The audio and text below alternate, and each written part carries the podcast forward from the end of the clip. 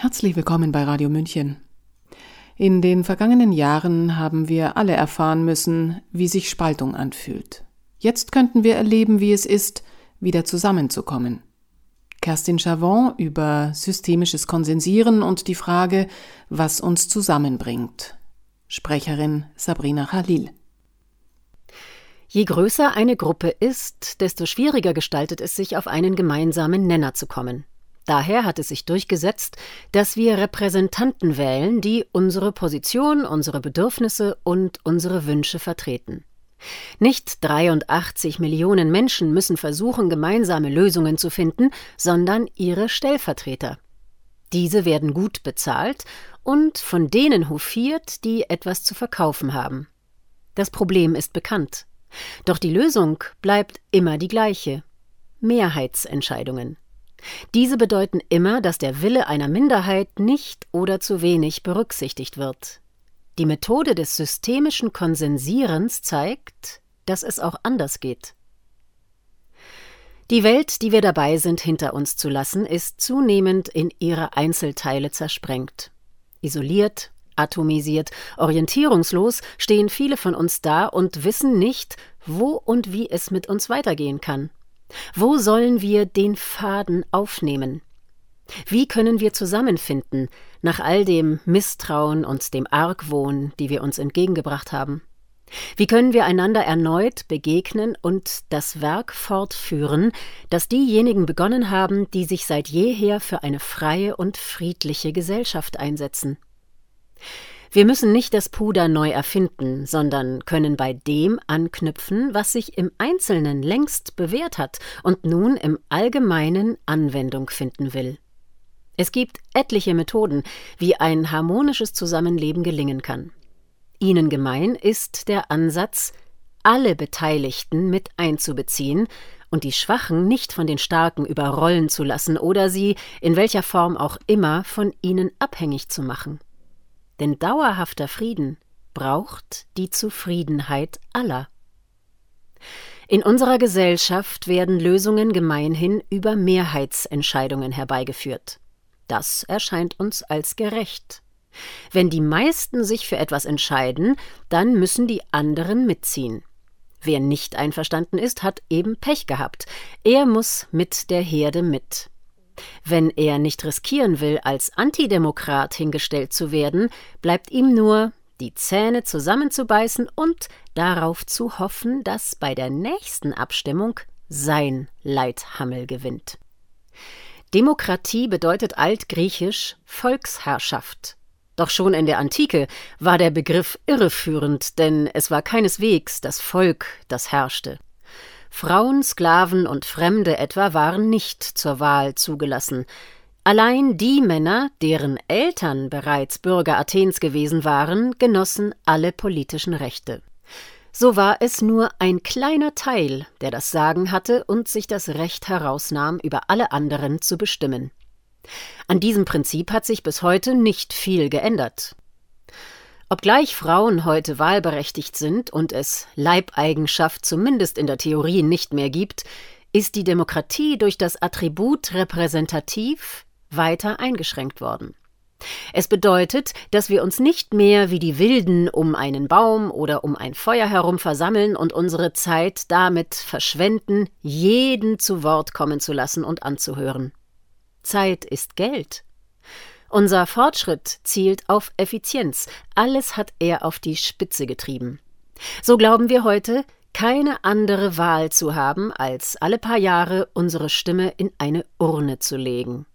An unserer Stadt sind gewählte Repräsentanten für unsere Geschicke verantwortlich, von denen wir glauben, sie entscheiden in unserem Sinne. Eines der wichtigsten Merkmale unserer Demokratie ist, dass die Wahlen frei und geheim sind.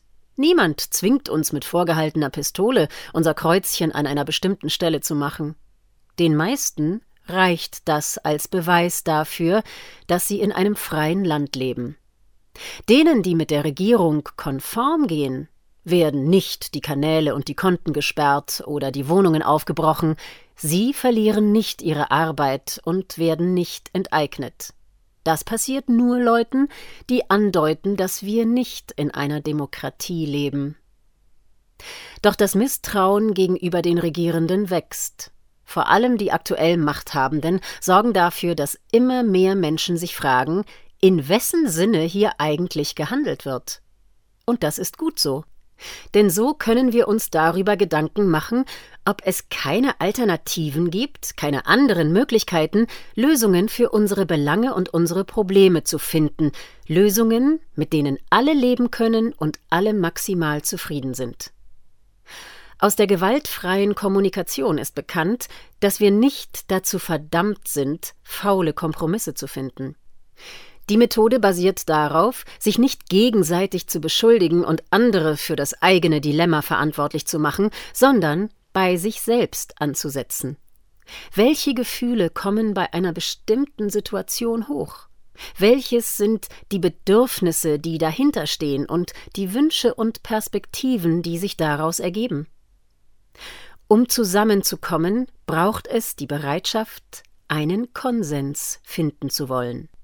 Dies kann auch bedeuten, dass keine gemeinsame Lösung gefunden wird und dass es im Einvernehmen aller getrennt weitergeht. Das kann durchaus friedlich ablaufen. Trennung bedeutet nicht, dass wir uns gegenseitig mit Geifer bespucken und uns die Köpfe einschlagen. Wir können uns zum Abschied freundlich die Hände reichen und uns hin und wieder zum Tee einladen. In den 1970er Jahren startete der Systemanalytiker Erich Wisotschnik den Versuch, zusammen mit Freunden eine Schule zu gründen. Alle waren motiviert und brachten ihr Bestes ein. Als Entscheidungsmethode hatte man sich auf die Mehrheitsabstimmung geeinigt. Entsprechend bemühten sich die Befürworter einer Idee, möglichst viele auf ihre Seite zu ziehen und die Andersdenkenden zu überstimmen. Das Resultat waren Frontenbildung, Streit, Frust und letztlich Rückzug. Einmal mehr verlief ein mit Begeisterung begonnenes Projekt im Sande.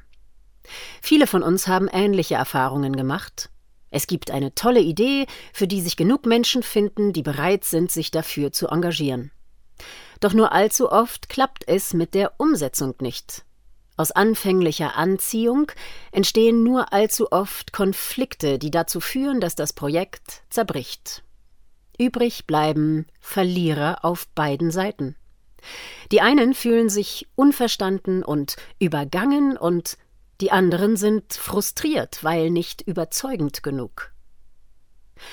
Einer der Punkte, an denen das Zusammenkommen scheitert, ist die Vorstellung, dass nur eine Mehrheitsentscheidung zum bestmöglichen Resultat führe. So drehte Erich Wisotschnik nach seiner Negativerfahrung den Spieß gewissermaßen um und entwickelte zusammen mit Siegfried Schrotter eine Methode, Lösungen zu finden, die von allen mitgetragen werden. Hierbei überstimmen nicht die Großen die Kleinen, die Lauten die Leisen, die Draufgängerischen die Zurückhaltenden. Hier geht es darum, den geringstmöglichen Widerstand zu ermitteln, um in die Einigung zu kommen. Das systemische Konsensieren beruht darauf, Widerstände und Unzufriedenheiten nicht zu verdrängen, sondern sie im Gegenteil willkommen zu heißen. Sie sind die Basis dafür, einen gemeinsamen Konsens zu finden. Konsens bedeutet Einwilligung, Zustimmung. Der Begriff geht auf das lateinische Wort sentire zurück, das sowohl fühlen, empfinden als auch meinen, denken, Einsicht haben bedeutet. Ein Konsens entsteht, wenn alle Gruppenmitglieder Einigkeit über die Übereinstimmung ihrer Meinung erzielt haben, wenn niemand Einwände hat und niemand dagegen ist.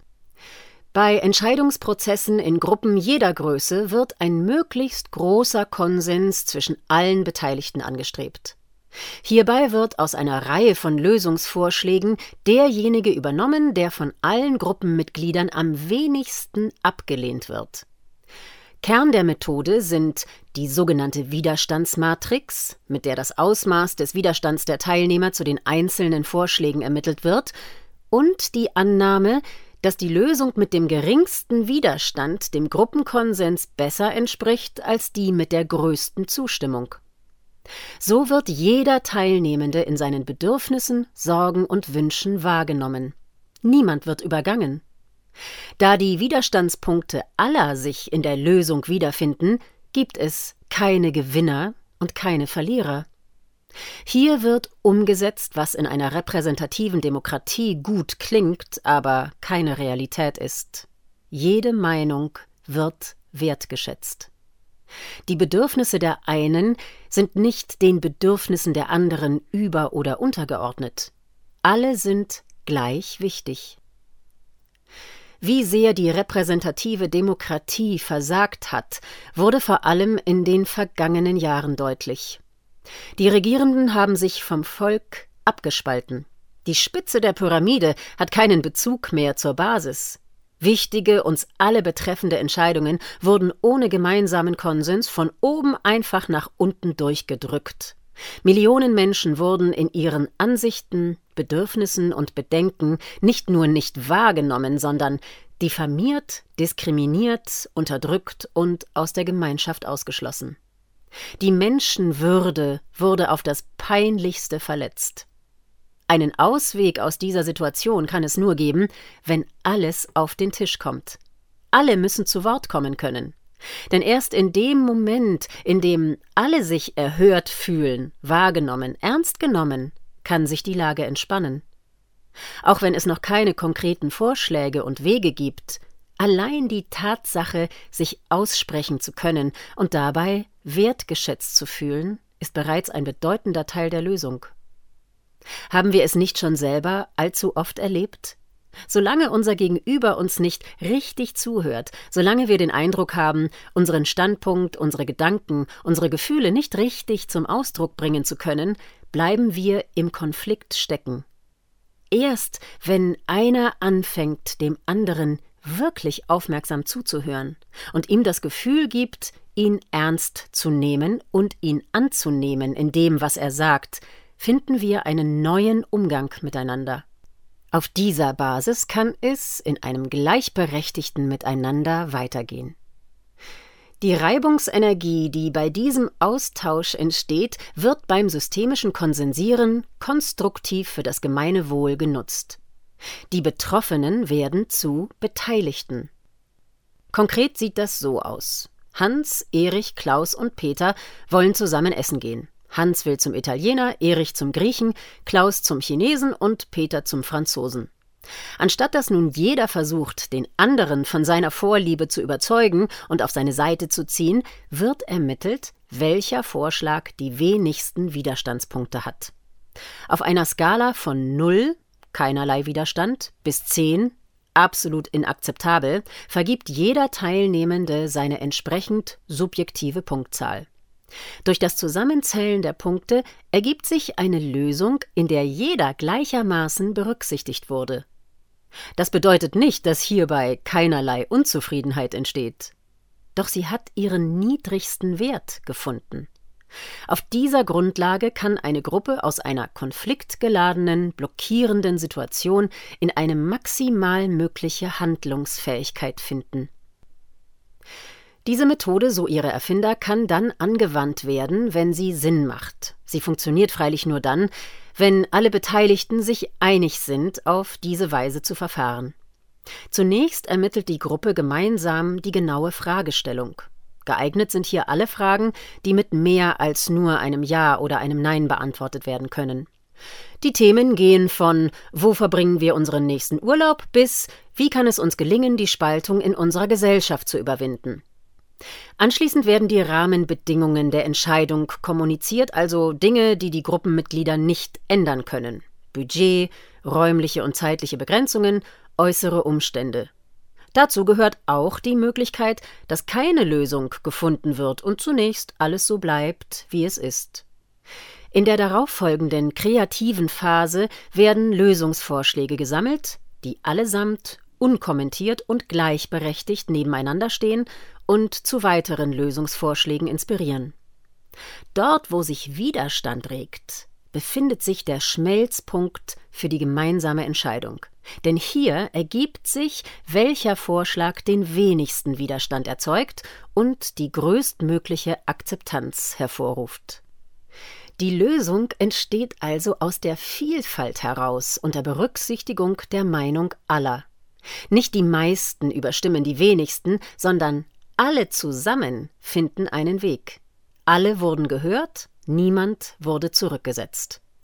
Auch wenn die Lösung nicht alle hundertprozentig befriedigt, so hat hier das stattgefunden, was negative Gefühle wie Frust, Misstrauen und Ängste weitestgehend verhindert. Wertschätzung. So ist das systemische Konsensieren mehr als nur eine Methode, punktuell Lösungen zu finden. Insgesamt werden die Überbrückung von Gräben und der achtsame, friedliche, verbindende und inkludierende Umgang miteinander gefördert. Mag eine Meinung auch abgelehnt werden, nicht jedoch der Mensch. Egal was er hervorbringt, es gilt die unbedingte Wertschätzung. Das zu leben braucht eine gewisse innere Reife und die Bereitschaft, in jedem Menschen, unabhängig von dessen Verhalten, die Würde anzuerkennen. Denn wir sind mehr als das, was wir denken, sagen und tun. Wir erkennen es, wenn wir lernen, unsere Mutmaßungen, unsere Urteile und Vorurteile abzulegen, wenn wir lernen, die Dinge nicht persönlich zu nehmen und nicht alles auf uns selbst zu beziehen. Auch wenn wir das Zentrum unserer Welt sind, wir sind nicht der Nabel, um den sich alles dreht. Jeder von uns schafft sich eine ganz eigene Welt, in der die anderen Menschen Projektionsflächen der eigenen Schwächen und Stärken sind. Was wir um uns herum wahrnehmen, ist immer durch die Brille der eigenen Erwartungen, Hoffnungen, Verletzungen und Ängste verzerrt. Wenn wir das nicht aus den Augen verlieren, dann sind wir reif für eine wirkliche Demokratie, in der wir nicht mehr andere über uns bestimmen lassen, sondern eigenverantwortlich zu unserem Wort und unserer Tat stehen. Wir verlassen uns nicht mehr darauf, dass andere Lösungen für unsere Probleme finden, um es ihnen dann nachzutragen, wenn es ihnen nicht gelingt. Wir verbringen unsere Zeit nicht mehr damit, uns zu beschweren uns also schwer zu machen, sondern übernehmen die volle Verantwortung für die Position, die wir gewählt haben. Es geht nicht mehr um Ja oder Nein, dafür oder dagegen, sondern um die Einbeziehung aller Zwischentöne und Nuancen. Damit treten wir aus dem beengenden Entweder oder in ein sich öffnendes sowohl als auch. Diese Lösung ist mein Favorit, doch ich kann mir auch vorstellen, andere Wege auszuprobieren. So lösen sich die Gedankengitter, hinter die wir uns gesperrt haben, und wir erweitern unseren Horizont. Vieles erscheint hier möglich. Vielleicht sogar die Aussicht, Geld wieder zu Zeit zu machen und Strukturen zu ermöglichen, in denen wir uns erneut um ein Feuer oder einen Baum herum versammeln, um unsere Probleme zu lösen. Sie hörten Kerstin Javons Text Was uns zusammenbringt. Er war zunächst bei Rubicon erschienen. Sprecherin Sabrina Khalil. Mein Name ist Eva Schmidt. Ich wünsche einen schönen Tag. Ciao. Servus.